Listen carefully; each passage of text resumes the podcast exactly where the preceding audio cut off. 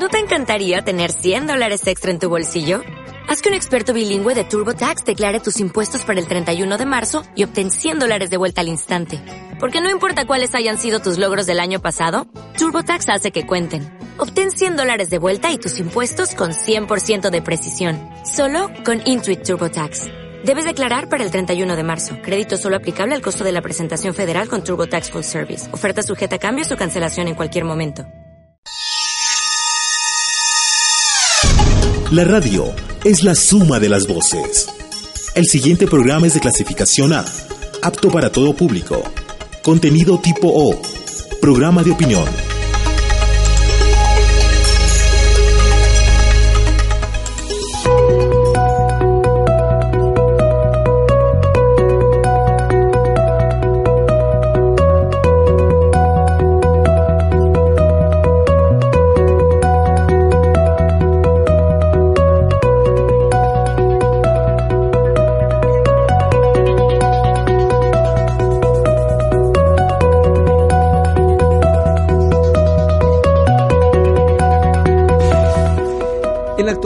Existen sistemas de alerta que puedan ayudar a la población a prevenir víctimas mortales o a disminuirlas cuando se ha producido un sismo, un terremoto.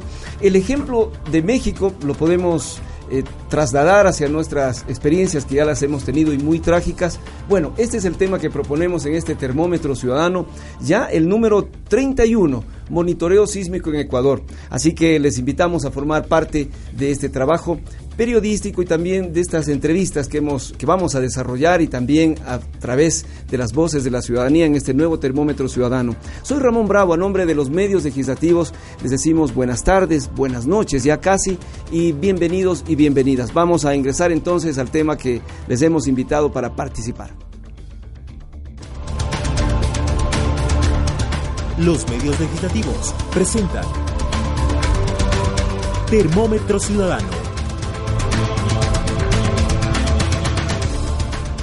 Nos encontramos en los estudios de la radio de la Asamblea Nacional.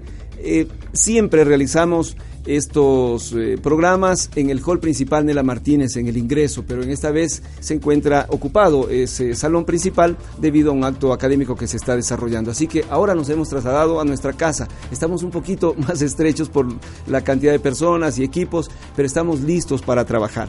¿Quiénes nos acompañan hoy? Conozcámoslos. Daniel Arteaga Galarza, Quito, ingeniero en gestión ambiental, especialista en gestión de riesgos de desastres, voluntario de la Cruz Roja, exdirector metropolitano de gestión de riesgo, promotor para Ecuador de la campaña global de ciudades resilientes para la reducción del riesgo de desastres impulsada por la ONU, miembro de los equipos internacionales de respuesta de las Naciones Unidas y UNDAC.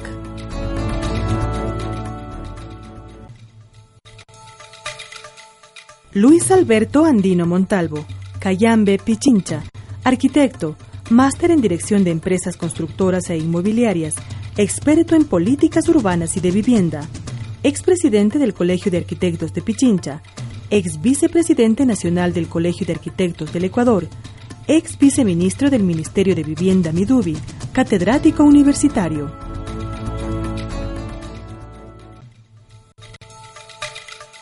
Mario Calixto Ruiz Romero, Cotacachi Imbabura, ingeniero geotécnico, magíster y PhD en geofísica, catedrático e investigador del Instituto Geofísico, vicepresidente de la Comisión Latinoamericana de Sismología, ex subsecretario general de la Secretaría de Gestión de Riesgos, ex director del Instituto Geofísico. Muy bien, estamos en vivo a través de los medios legislativos con el hashtag monitoreo sísmico. Usted puede participar. Está también nuestra experta Andrea Legarda para este programa. En Facebook usted nos puede seguir como TVL Legislativa y la Radio Asamblea Nacional. En Twitter nos encuentran como arroba la Radio Asamblea y arroba TVL Ecuador. Y si desea volver a escuchar o ver este programa, todos nuestros productos están subidos a la página institucional www.asambleanacional.gov.es. Bueno, iniciemos. Mario Ruiz, el doctor Mario Ruiz. Qué gusto. Primero probemos equipos un poquito, dado que estamos también en la radio. Muy buenas tardes. Buenas tardes. Bueno, Luis Alberto Andino también nos acompaña. Muy buenas tardes. Buenas tardes. Correcto. Y también eh, Daniel Arteaga, que lo habíamos hecho en la presentación. Qué gusto. Muchas gracias, buenas tardes. Recordaba yo en la Cruz Roja, había, lo había conocido en algunos reportajes que me tocaba hacer cuando todavía practicaba el reporterismo. Y cuando yo era joven. Y cuando éramos jóvenes. Muy bien, vamos a iniciar el programa y cada uno en sus ámbitos de competencia y sus conocimientos para saber qué hemos aprendido con respecto a encarar, a enfrentar eh, o a disminuir las potenciales destrozos o potenciales víctimas cuando se produce un terremoto, cuestión que está azotando al planeta en algunas partes. Vamos a iniciar con la pregunta, una participación ciudadana que nos permite ingresar al tema que hemos propuesto, monitoreo sísmico en Ecuador. Y esto es lo que salimos a preguntar en la calle. ¿Sabe usted ¿Qué hacer en caso de un sismo? Participaron, para quienes nos siguen por la radio, Jennifer Paz, Pablo Vergara y Margot Pullas. Esto nos dijeron. ¿Sabe usted qué hacer en caso de sismo? Salir a un parque o a algún lugar abierto para proteger salir a una zona segura si es que estoy cerca de una o si me encuentro en un edificio alto subir a la terraza o resguardarme ahí mismo. Tener un poco de serenidad y bueno, los que somos católicos ponernos en manos de Dios, nada más. Muy bien, vamos a iniciar con Daniel primero por su experiencia en respuesta y capacitación comunitaria. Bueno, la misma pregunta se la hago. ¿Qué hacer primero en caso de un sismo o de un sismo fuerte, no? Bueno, eh, nosotros promocionamos el tema cuando vivimos en una zona altamente sísmica, que eh, las probabilidades de que se presenten sismos, y eso lo, corroborará Mario, en nuestro país eh, de, la diferente intensidad es permanente, es decir, eh, siempre vamos a estar expuestos a que, se presenten los sismos. El tema es la magnitud del sismo. Entonces, no todos son 16 de abril ni todos son Pelileo. ¿sí? Ni todos son México. Ni todos son México. Pero pueden haber unos sismos más pequeños que son más probables de ocurrir. Que te descuadren algo en la casa y te caiga un libro, te caiga una lámpara, te lesione. Y esa probabilidad de sismos que son más frecuentes y más recurrentes sí te pueden causar daño. Entonces se usa mucho un modelo de agachar, cubrir y agarrarse, que se llama. Es decir, agachar, agacharse, cubrirse debajo de una mesa y, agarrarse para, para, moverse, para que, que no se caiga. Eso te protege te protege de, de, algunas cosas que puedan venir encima, ¿no? Básicamente, en los sismos estos te puede caer un pedazo de techo sin necesidad de que colapse la casa y, puedes resultar lesionado. Eh, sin embargo, muchas veces, y bajo los idearios y bajo los imaginarios que pueden presentarse, y más ahora con, con el uso de redes, eh, existen muchas cosas supuestas que te ayudan. El famoso triángulo de la vida que está probado que no sirve en estos casos, ¿no es cierto? Eh, son otras cosas las que sirven. Pero básicamente creo que es importante dos cosas. Conocer, hacer caso a los organismos oficiales y saber qué voy a hacer primero conmigo para después saber qué voy a hacer con el resto. Con el resto, claro. Entonces estas cuatro cosas solo como para ponerlas sobre el Muy bien, este básicamente cuando se presenta un sismo fuerte y no se diga un terremoto. Vamos a seguir con el doctor eh, Mario Ruiz y precisamente sobre esto, liguémoslo al asunto de la prevención. Y en México en estos días escuchamos, leímos que efectivamente ah, se había instalado y que existe un sistema de monitoreo o sistema de alerta. Descríbanos un poco eso. Bueno, México tiene una, tuvo una, una experiencia muy dramática, muy trágica, ¿no? que fue el sismo del 17 de septiembre de 1985.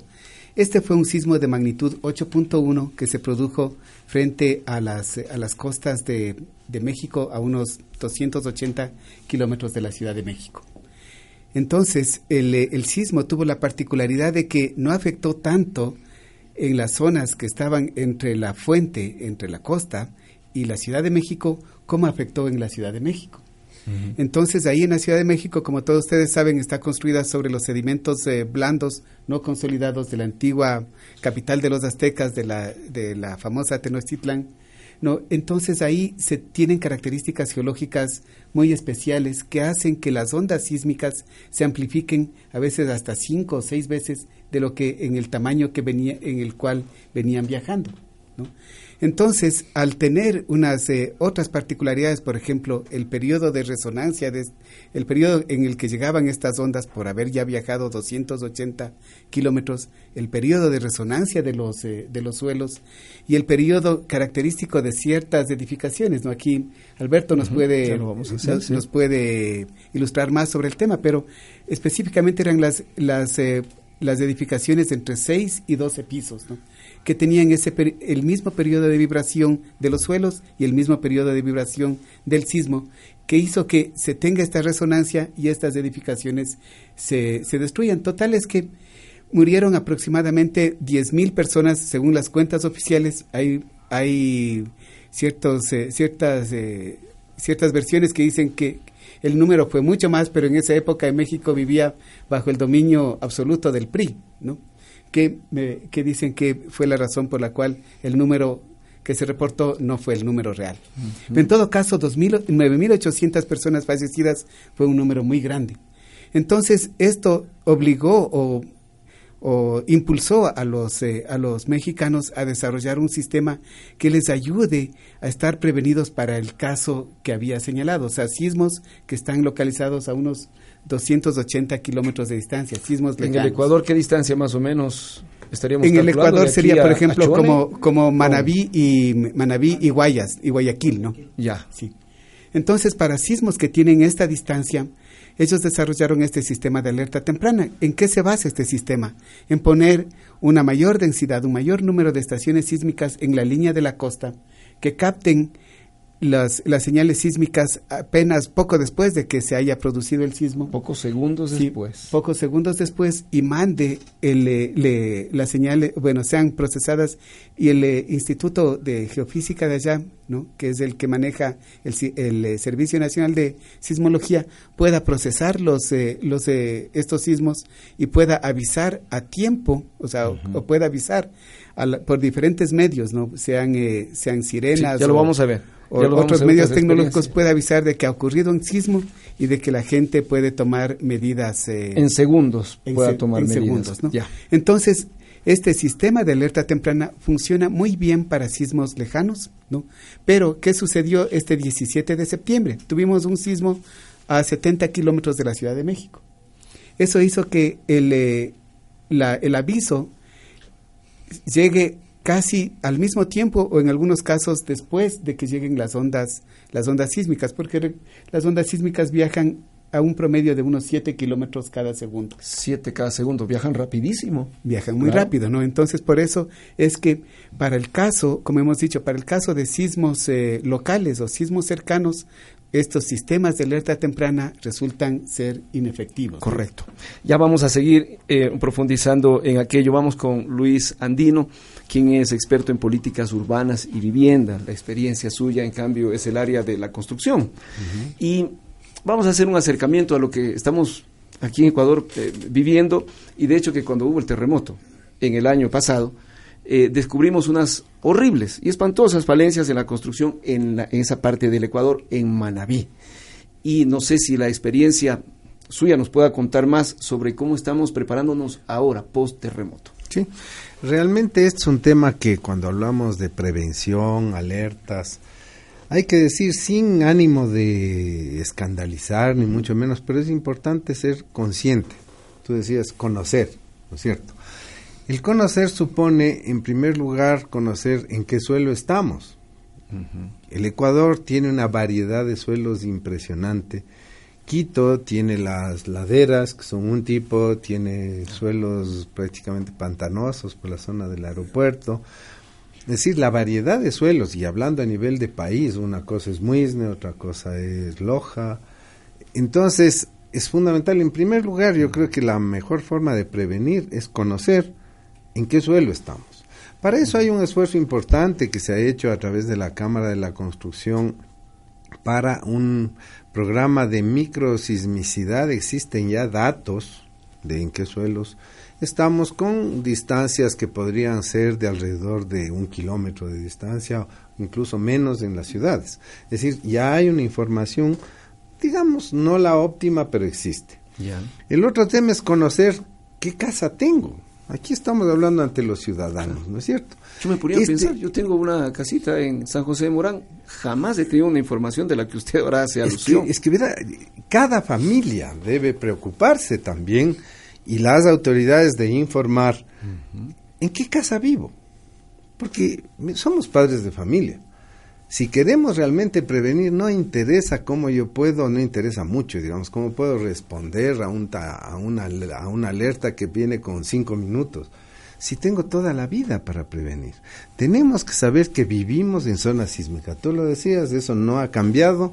No hay nadie que pueda predecir con un suficiente tiempo eh, eh, este evento, ni, y peor todavía que pueda decir de tal magnitud va a ser.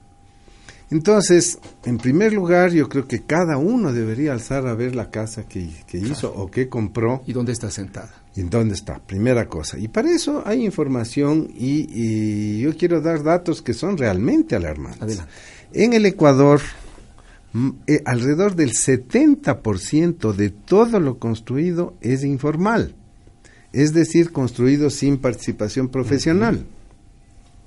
En Quito, que es una de las ciudades, digamos, más planificadas del país, bordea el 65% de los de lo construido de, manera informal. Es informal. Hay ciudades como las ciudades intermedias de la costa donde vamos a Quevedo, vamos a, cualquiera de esos poblados y, y supera el 90%. Entonces, si ha sido informal, ¿qué significa haber sido informal? Que cada cual construyó a lo mejor con lo que sabía el maestro mayor o incluso él mismo. Por lo tanto, no existe ninguna casi seguridad de que lo que se haya hecho se haya hecho previniendo con ciertos detalles constructivos que hacen que eso pueda resistir. Las bases de una casa. Por lo tanto, sin alarmar, el gran problema que mm, tenemos en la construcción, y esto es parte de la modernidad, es que creemos que es mejor la casita si la hacemos en hormigón, ¿no es cierto? ¿Qué es lo que pasó con el sismo de, de? Todas esas casitas que antes se las hacía en madera, el típico rancho y todo, que al final la madera es flexible y, y, resiste. Hay una tecnología tradicional de construcción en madera que en mucho ya considera los temas sísmicos, el hecho de hacer triángulos, de, de, tener los contravientos, ya le ayuda mucho y la flexibilidad misma. En cambio, el hormigón, yo hasta puedo decir, son ataúdes que están ahí.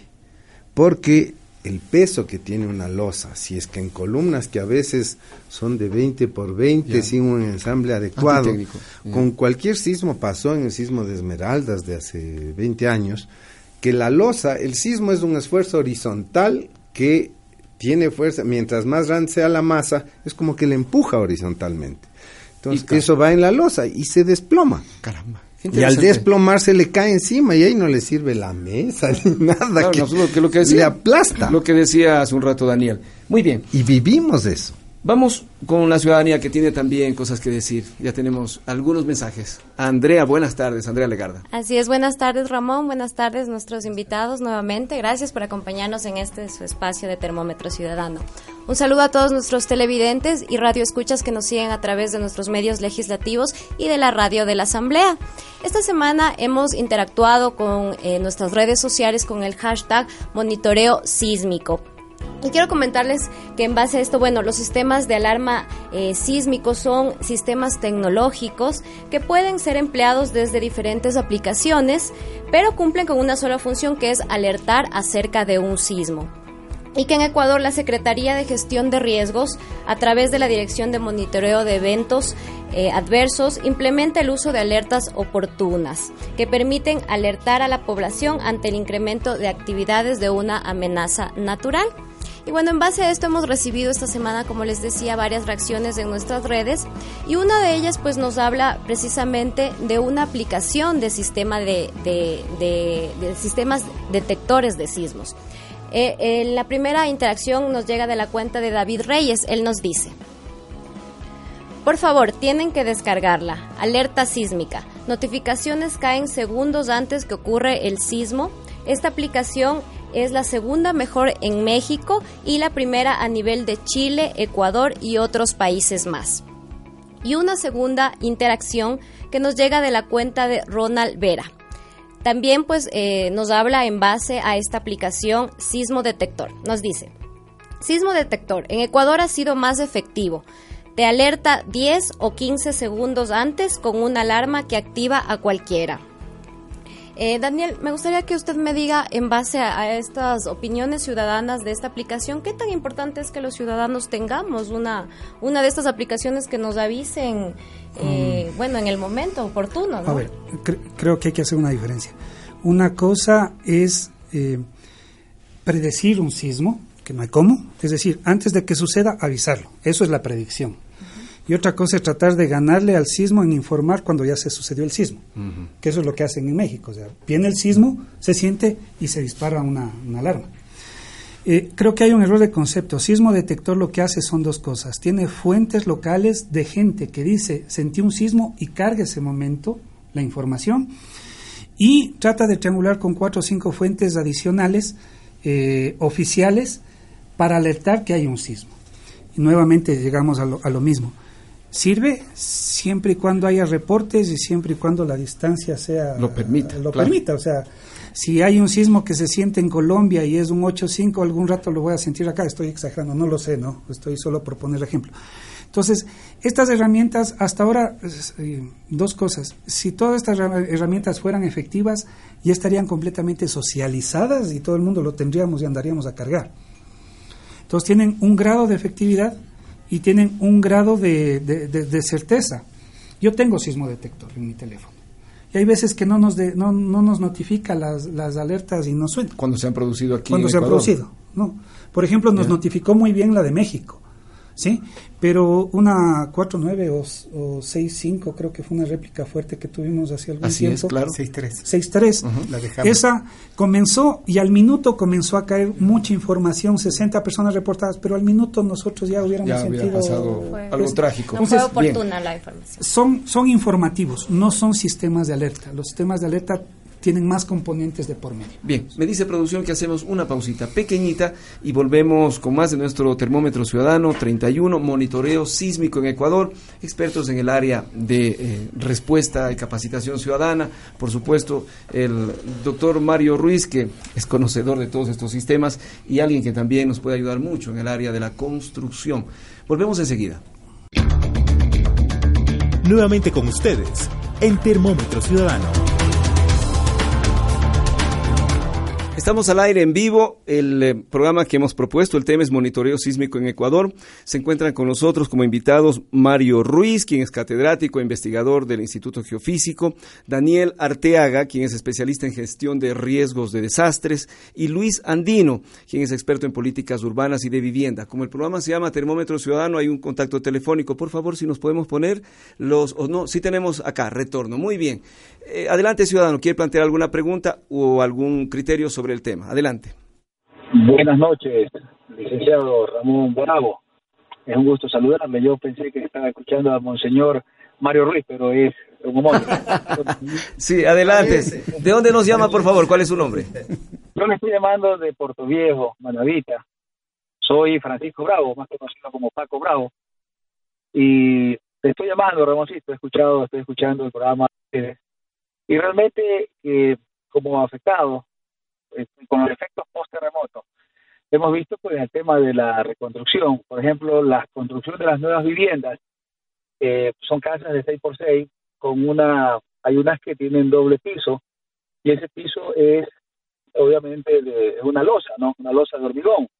Entonces, escuchando a los expertos en cuanto a la sugerencia de que eh, quien es la construcción más amigable para poder de una u otra forma eh, soportar un poco estos efectos de algún sismo o un terremoto es la construcción de madera, la construcción de caña, la construcción de, este tipo de, de, materiales que pueden soportar un poco más los movimientos. En todo caso, este, en la provincia de Manarí, específicamente en Puerto Viejo, en algunos cantones afectados por el terremoto, la reconstrucción de las viviendas se las han hecho con hormigón. En todo caso, por ejemplo, eh, en el campo, donde la gente vive, antes vivía en una casa de 10 por 10, de una casa grande, ¿no? Lo que son las casas campesinas. Usted lo conoce, Ramón, porque usted es de Río Chico. Usted sabe cómo, cómo son las casas campesinas, pero luego venir y cambiar su forma de, vivir, de vida para vivir en una casa 6x6 con temperaturas de 35 o 38 grados, imagínense usted en el invierno, 40 grados.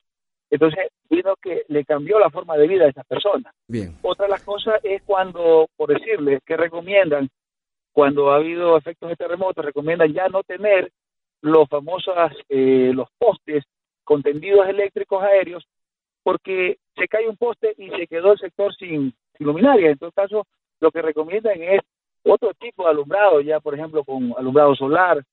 Entonces, este tipo de cosas no, Francisco, Apreciado Francisco Bravo, agradecemos mucho su llamada, ¿eh? Y lo hemos escuchado con atención. Tenemos que seguir también el programa y gracias por la participación desde Puerto Viejo. Y ahí está lo que usted decía hace un momento, Luis Andino. Se está reconstruyendo en casas pequeñitas, yo las he visto. También lo que dice Francisco, yo lo he visto, he ido hace unas tres veces luego del terremoto, no más, un mayor número. Y las casas que se están reconstruyendo y entregando a las familias que perdieron son de losa. Sí, bueno, aquí también hay que decir algo, no es que el hormigón no, no es bueno. El hormigón es un excelente material y tenemos que hay que construirlo bien. Pero si nosotros también tenemos que actuar desde la realidad, hay veces que, por ejemplo, el Código Ecuatoriano de la Construcción es muy exigente, la, la última versión es muy exigente, pero tenemos que ver si el 70% es informal, ¿de qué sirve seguir poniendo las normas más duras porque simplemente se va a construir como siempre. Pero esta vez suponemos que los que están construyendo y entregando debe tener normas técnicas mm, altas. No sé. No lo, no lo ha corroborado. Más que eso yo diría, bueno, las que se reconstruyeron espero que sí tengan un análisis. Yo confío que haya hay que ver lo que viene. Se, va, la pobreza existe. Entonces tenemos que recomendar, yo siempre he dicho, la obra pública, por ejemplo, las escuelas, los hospitales, y las viviendas y las hace el Estado, deberían tener un efecto de enseñar a la gente, porque uno ve algo, por ejemplo, una escuela del milenio, qué bonita, y todo eso en hormigón. Entonces, la gente sigue queriendo hacer en hormigón. Pero y lo hace de una manera... Arquitecto. Mire, Mire usted, nuestras carreteras tuvieron resistieron muy bien un terremoto de esa magnitud. Nuestras escuelas del milenio también, los hospitales, los 911, los puentes, el de Bahía de Caracas. No, no, eso digo, verá, sí resisten. ¿Por qué? Porque se ha hecho con un cálculo estructural. Pero es como que le decimos a la ciudadanía que con esos materiales hay que hacer. Y resulta que yo pregunto si es una familia de escasos recursos. Y para construir bien hormigón tiene que ser con arena de agua dulce. No puede ser arena de mar porque le carcome al hierro. Tiene que ser con agua dulce, no puede ser agua de mar. Entonces, entre gastarse 300 dólares una volqueta de arena que viene a 40 kilómetros o 60 o 80, traer un tanquero de agua de no sé dónde que sea agua, no lo hacen. Entonces lo hacen con la arena de la zona, medio le echan una manguería y creen que ya le lavaron y entonces están construyendo ataúdes. Y esa es la consecuencia. Ese es el problema. entonces, solamente en relación a esto de la alerta temprana, yo diría que no hay que medir en positivo. Me demoro 10 segundos, 15 segundos, 2 minutos, 5 minutos. Deberíamos medir en negativo. La alerta, por ejemplo, que nosotros como Colegio de Arquitectos estamos planteando al municipio de Quito es que hagamos una revisión de lo que está construido, una evaluación sísmica y si logramos saber un año antes, que bueno, semaforicemos, en el mismo barrio pueden haber casas que están a punto de caerse y otras que resisten. Y un Entonces, ejemplo es lo semaforizar, decir, este está en rojo, que la familia sepa el riesgo que corre. Correcto. Gracias eh, por lo pronto a Luis Andino. Vamos y sobre lo, que va a decir las personas, les voy a pedir a nuestros dos invitados también ir hacia adelante. Miren ustedes, salimos hacia la calle, no digo salimos, Andreita Legarda fue la que hizo este trabajo. ¿Sabe usted si existe en Ecuador un sistema de alerta sísmica? Participaron, para quienes están escuchando el programa, Rubén Proaño, Marlene Romo y Galo Ponce. Esto fue lo que nos dijeron. ¿Sabe usted si existe en Ecuador un sistema de alerta sísmica? No, no tenemos ningún sistema de alerta porque no no hay sirenas instaladas ni nada que nos eh, alerte como población? No, no, no, no he sabido. No, no tengo idea. Sí, sí existen alertas sísmicas en algunos edificios, sí, y también el gobierno, de lo que tengo entendido, es, ha, ha implementado a lo largo del país una red de esto. A ver, sobre esa base, doctor Mario Ruiz, y luego también vamos a ir con Daniel. ¿Tenemos o no tenemos un sistema de alerta? Bueno, nosotros tenemos un sistema de monitoreo sísmico. ¿no? Tenemos eh, un sistema que se lo ha hecho con un esfuerzo bien grande. Ahora podemos, eh, para poner datos, no tenemos eh, 100 estaciones sísmicas de banda ancha y México, que tiene un, un territorio... que ¿10 veces más, diez veces más grande que el, que el ecuatoriano, tiene una red de 80 estaciones sísmicas nosotros superamos en nuestro territorio sí, sí. El, el, número de estaciones, de sísmicas, sísmicas, instaladas que tiene México. ¿no? Entonces, esto nos permite eh, procesar los datos en un tiempo muy rápido. ¿no? Lo que nosotros hacemos es damos, tratamos de dar información confiable a la población. ¿no? Por ejemplo, no, no solamente le damos un sonido ¿no? de, de decirle una de aviso, ¿no? sino le damos eh, dónde ocurrió el sismo, la latitud, la longitud, la, pro, eh, la profundidad, la magnitud del, del, sismo. Y hacemos esto de una con un sistema que, que es eh, tecnológicamente muy avanzado. ¿no? Por ejemplo, si ocurre un sismo en Esmeraldas, ¿no? las estaciones sísmicas que están en la provincia de Esmeraldas y las que están en el norte de Manabí y en la, en la parte occidental de Imbabura ya de, apenas detectan ese sismo mandan sus, sus señales al uh -huh. Instituto Geofísico, se procesa la información y automáticamente salen las primeras soluciones. Correcto, pero, pero es que esa, esa es entonces, la información. Entonces, aquí, ¿qué pasa, no?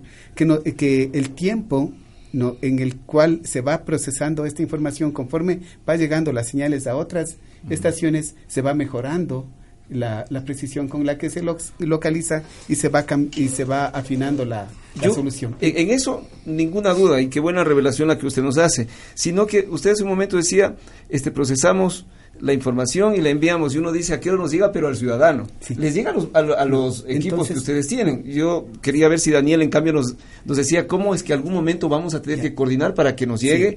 a nosotros, Entonces, que somos los que queremos a eso voy, ¿no? Porque el sistema automáticamente despacha las soluciones, despacha mm. la, creo que comienza a procesar, saca la primera solución, no la, la ignoramos, ¿no? No, la, no la tomamos porque puede tener error, ¿no? Pasa a la segunda, tampoco la ignoramos, ¿no? Llega a la, a la décima solución, ¿no? Al, al décimo resultado. al décimo resultado y ese decimos ese ya le podemos ya le podemos eh, dar normalmente eso es en dos minutos después del sismo no entonces el, eh, este, este es difundido automáticamente a través de Facebook, a través de, de Twitter, ¿no? Y tiene ya, tiene ya al, alguna llegada, ¿no? Por ejemplo, a mí me admiró, me fui yo al, eh, a la población de San Francisco del Cabo, ¿no? Que está, uh -huh. está en una zona alejada, ¿no? Y ahí estábamos con, los, con unos pescadores, ¿no? Y esos, eh, y esos al saber que, era, que estábamos trabajando, instalando unas estaciones, ¿no? Eh, nos, eh, nos comenzamos a hablar de los sismos, ¿no?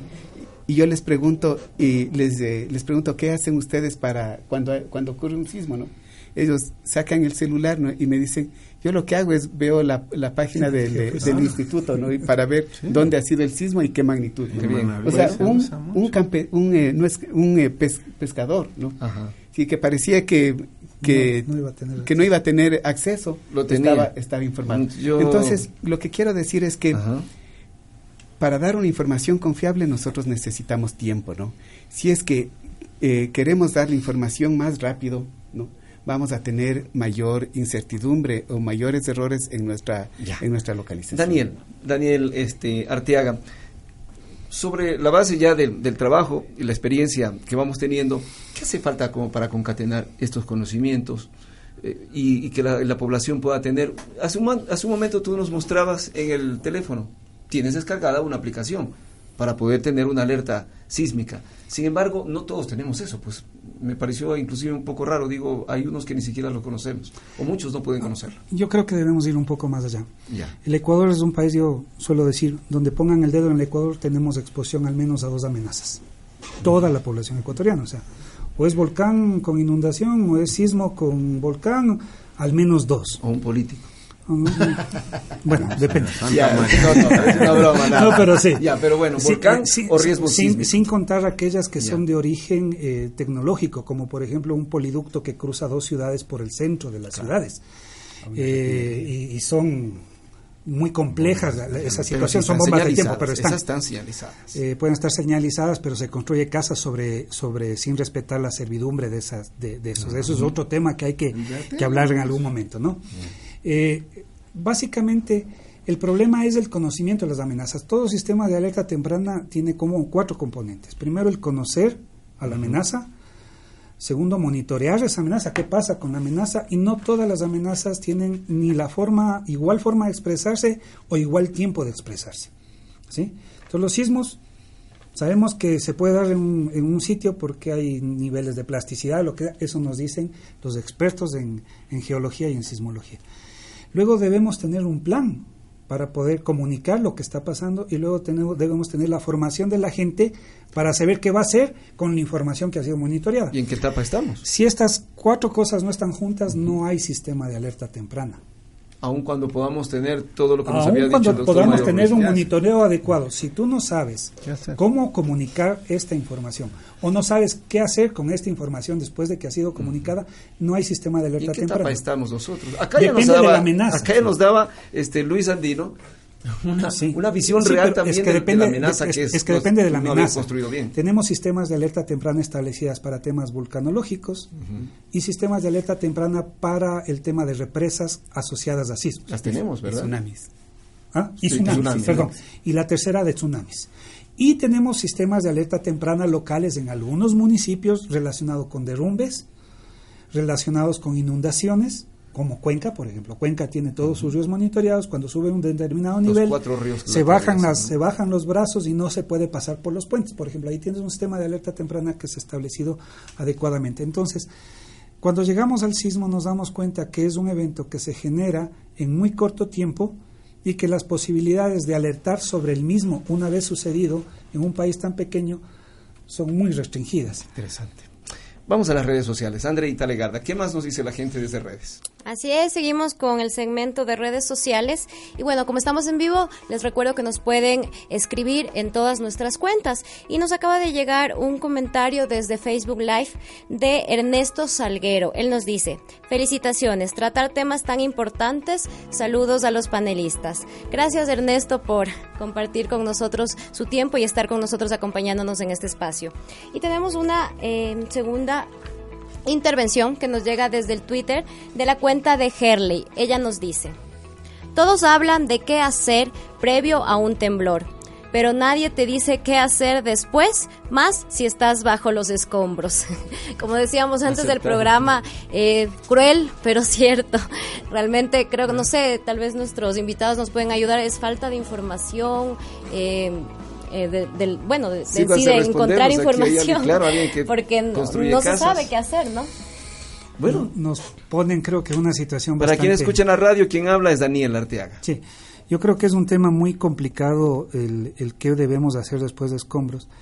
Un poco, perdón que hable en primera persona, pero quienes hemos vivido el tema de los rescates y hemos sido rescatadores y hemos estado en situaciones de llegar a acceder para sacar víctimas debajo de escombros, eh, no quisiéramos estar del lado de la víctima, porque las condiciones son muy difíciles y depende de, la situación. Lo primero, si alguien me preguntara y dijera, hazle el listado de las cinco cosas, cuatro cosas que tenemos que hacer si somos afectados, es primero garantizar que estoy en un espacio, es un irónico, seguro dentro de lo que me ha sucedido.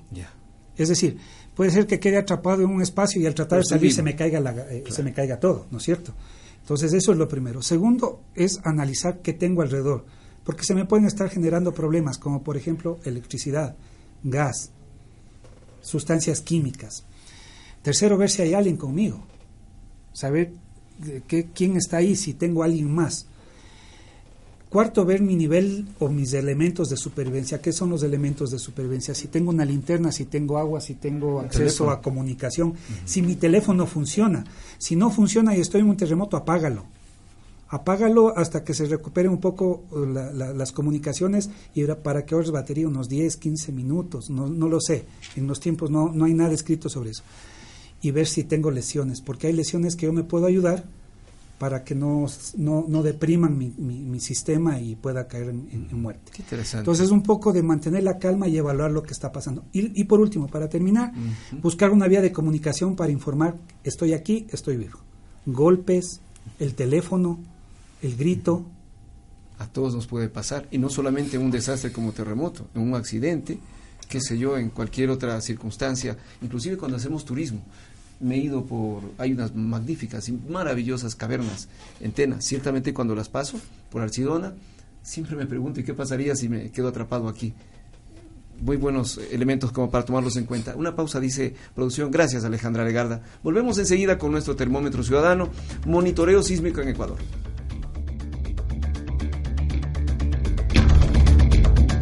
Termómetro ciudadano. Regresa después de la pausa promocional.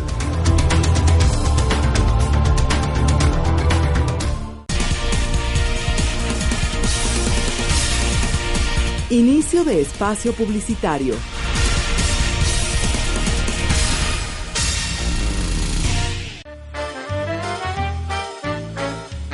Hola, hoy vamos a hablar de la innovación y para darte un ejemplo te voy a contar la historia de Albert Einstein y sus grandes descubrimientos. En Alemania vivió un joven llamado Albert Einstein. En la escuela aprendía más lento que sus compañeros, porque le gustaba detenerse a pensar en todo lo que le enseñaba. En la universidad dedicó su concentración a aprender más sobre la ley de Newton, quien decía que el tiempo y la distancia son iguales si se miden desde cualquier punto donde uno se encuentre, siempre y cuando no se cambie de velocidad.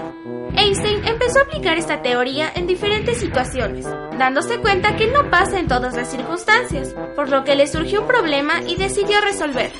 Einstein descubrió que el tiempo y la distancia se miden diferentes dependiendo del lugar donde estés situado, e incluso descubrió que cuando tus pies no están sobre la Tierra, el tiempo pasa más rápido que cuando estés sobre ella. Todas las teorías que Einstein elaboró sirvieron para que entendamos de mejor manera el universo y cómo funciona la naturaleza. Einstein nunca ostentó su inteligencia, siempre fue muy humilde para aprender.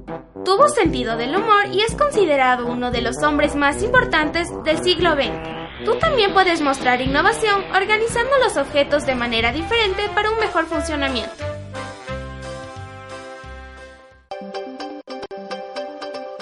Los sistemas de alerta sísmica temprana detectan la onda P, la primera generada que viaja a mayor velocidad en los primeros segundos de un terremoto, emitiendo una alerta antes de la llegada de las ondas más destructoras, las S. España, Japón, Estados Unidos y México son algunos de los países que cuentan con los sistemas de alerta sísmica temprana.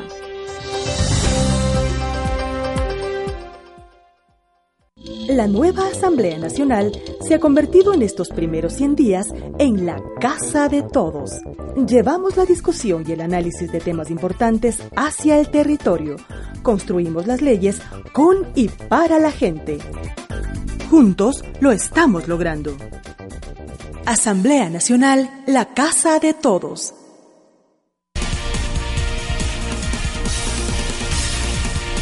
Fin de espacio publicitario.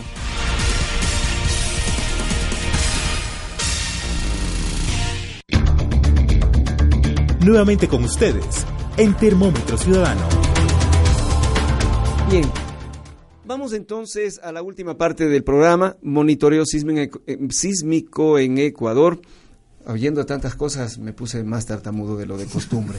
Mario Ruiz nos acompaña, catedrático e investigador del Instituto Geofísico. Daniel Arteaga, quien eh, tiene una reconocida experiencia en respuesta ciudadana y capacitación comunitaria en esto de los fenómenos naturales. Y Luis Andino, quien es experto en políticas urbanas y de vivienda.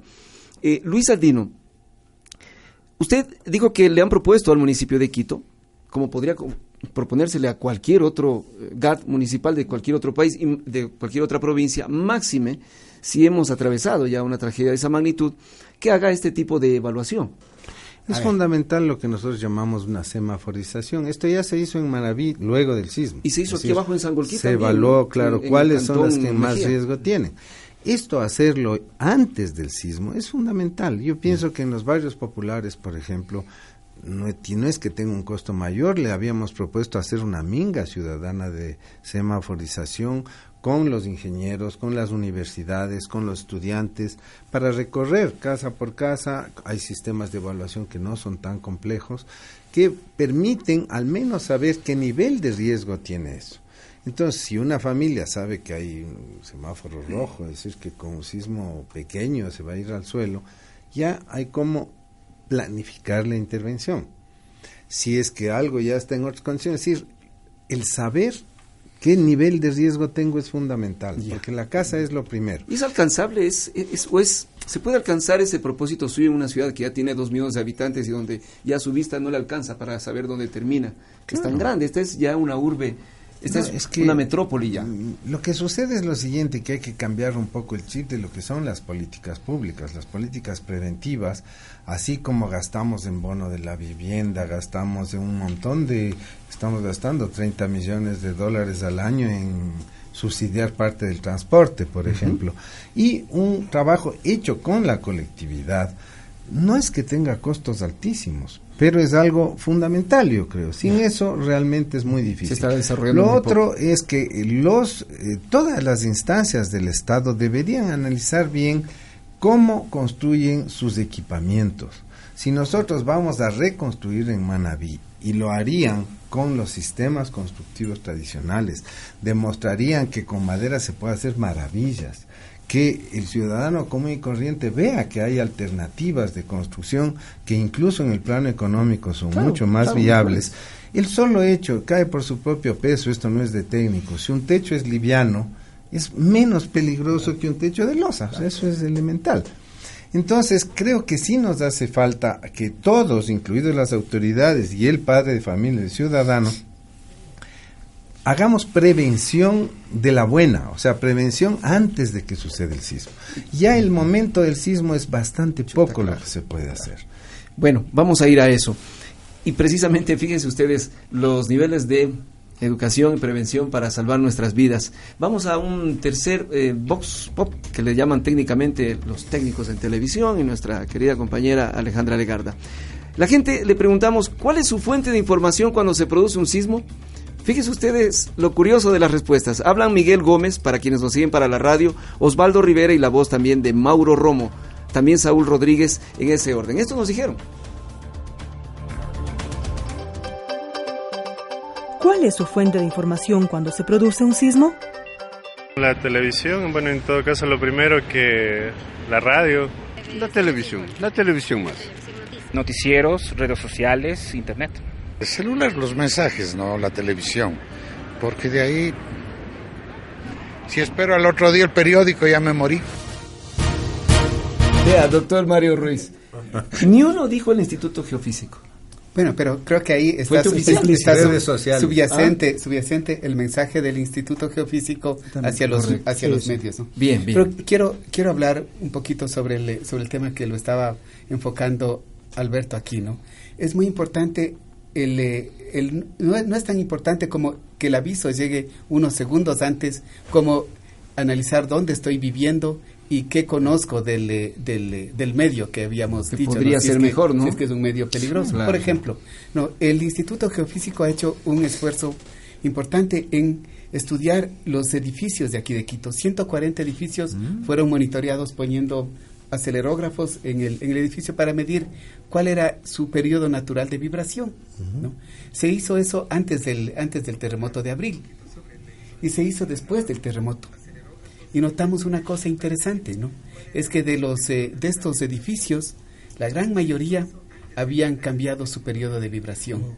¿Ah, Entonces, el, el, eh, lo que había pasado es que el edificio el sismo, perdón, le afectó al edificio, le afectó a la estructura del edificio, le eh, disminuyó su rigidez, ¿no? Y le hizo que se vibre, que vibre más, eh, ¿Ah, más rápido, ¿no? Eso no sabía. Entonces, este, este trabajo creo yo que es muy importante porque nos pone también una voz de alerta sobre los edificios que nosotros les vemos y que supuestamente nos parece que están muy bien, bien construidos, ¿no? Este estudio debe complementarse con lo que propone Miguel, lo que dice hacerle, hacerle una, una minga para, para en, la minga vemos las, los problemas que están a simple vista, ¿no?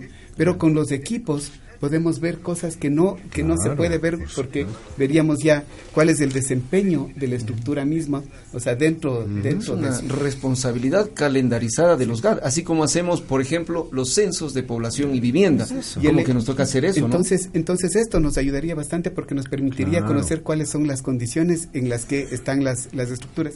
Y quiero hablar de otro punto que me parece que también que fue muy importante, ¿no? Es que en el, Instituto Geofísico puso una red de GPS de alta precisión en el país. Y en el eh, en 1900 eh, en el 2000 en el 2014 se sacaron ya los primeros resultados de esa red, ¿no? Y entre los primeros resultados se encontró que la, eh, la zona de subducción estaba sujeto a un alto nivel de acoplamiento, o sea, como que las placas estaban eh, con, eh, con, una, con un nivel de compresión muy, muy alta, ¿no? No sabíamos cuándo iba a moverse, pero sabíamos que esa zona y con puede puede mover y puede y se puede ocurrir. Entonces, este trabajo se publicó en una revista muy importante a, nivel, en una revista científica muy importante como es Nature, ¿no? Y se lo publicó y yo mismo tuve el, eh, el trabajo de hacer un resumen en, español de la, de la revista y mandé a las autoridades de la Secretaría de Gestión de Riesgos. Y para decir que no lo hay, algunas, Y algunas autoridades de diferentes instancias. ¿no? Entonces, este punto me parece algo importante porque ya tenemos la tecnología para identificar qué zonas están con son más proclives o qué fallas son más proclives a moverse. ¿no? Aquí mismo en Quito, ¿no? tenemos algunos estudios ya donde nos indican cómo se van cómo se van acortando los bloques los dos bloques que forman esta esta placa de la digamos esta falla del sistema que atraviesa Quito y encontramos que la tasa de movimiento es de 5 milímetros por año, que era mayor a lo que nosotros a través de estudios de geología habíamos determinado que era entre 1 o 2 milímetros por año. Muy bien, doctor. Entonces, e, esos son, son puntos de alerta más a largo plazo, pero que nos ayudan porque nos, nos permiten desarrollar estrategias para estar mejor preparados ante la ocurrencia de un Ni digamos que información no hay. Bueno, nos quedan dos minutitos, apreciada Andrea Legarda. Sí, es gracias Ramón. Bueno, por cuestiones de tiempo vamos a leer eh, las interacciones un poquito rápido. Nos llega en Facebook, Facebook Live, perdón, eh, Felipe Bazán. Él nos dice, felicitaciones, buen programa y buenos análisis técnicos. Eh, también nos dice, post terremoto 16A se siguen construyendo vulnerabilidad. Siguen fallando los controles. Continúa la informal informalidad. Y nos llega otro de Mariana Calderón que nos dice, felicitaciones desde Canadá, yo estaba enterada de todos estos adelantos. ¿Me pueden decir qué presidente hizo todos estos adelantos? y, Francis y Juan Francisco nos dice, felicitaciones, excelente tema, saludos a Daniel Arteaga. Hay un tuit que usted lo había leído, no sé si lo tengamos de un profesor. ¿Sí? Sí, sí, sí, a, continuación vamos, vamos con ese.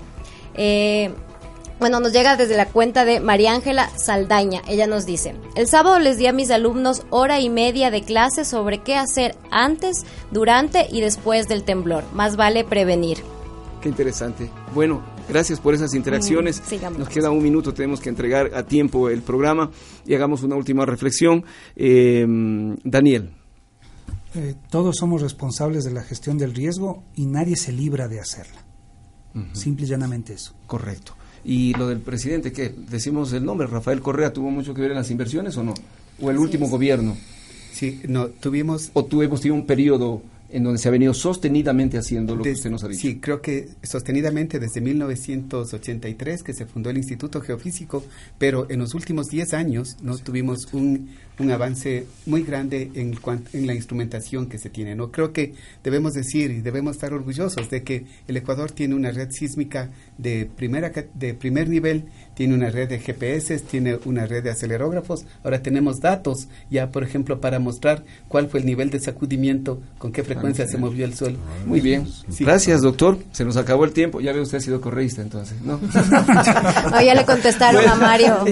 a Mariana Calderón ya le gracias por los datos interesantes y gracias por saber que institucionalmente se ha venido trabajando de modo sostenido durante el tiempo. Gracias también a nuestros invitados, Mario Ruiz, el catedrático e investigador del Instituto Geofísico, a Daniel Arteaga, gracias, especialista en gestión de riesgos de desastres, y Luis Andino, experto en políticas urbanas y de vivienda. Gracias también a Andreita Legarda por su trabajo en las redes, en la calle, yendo a entrevistar a las personas, y a todo el equipo de los medios legislativos, la radio, la televisión y redes por este esfuerzo de llevar adelante este programa.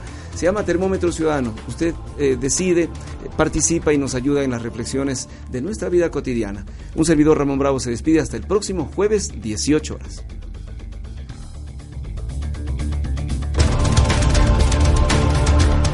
Los medios legislativos presentado. Termómetro Ciudadano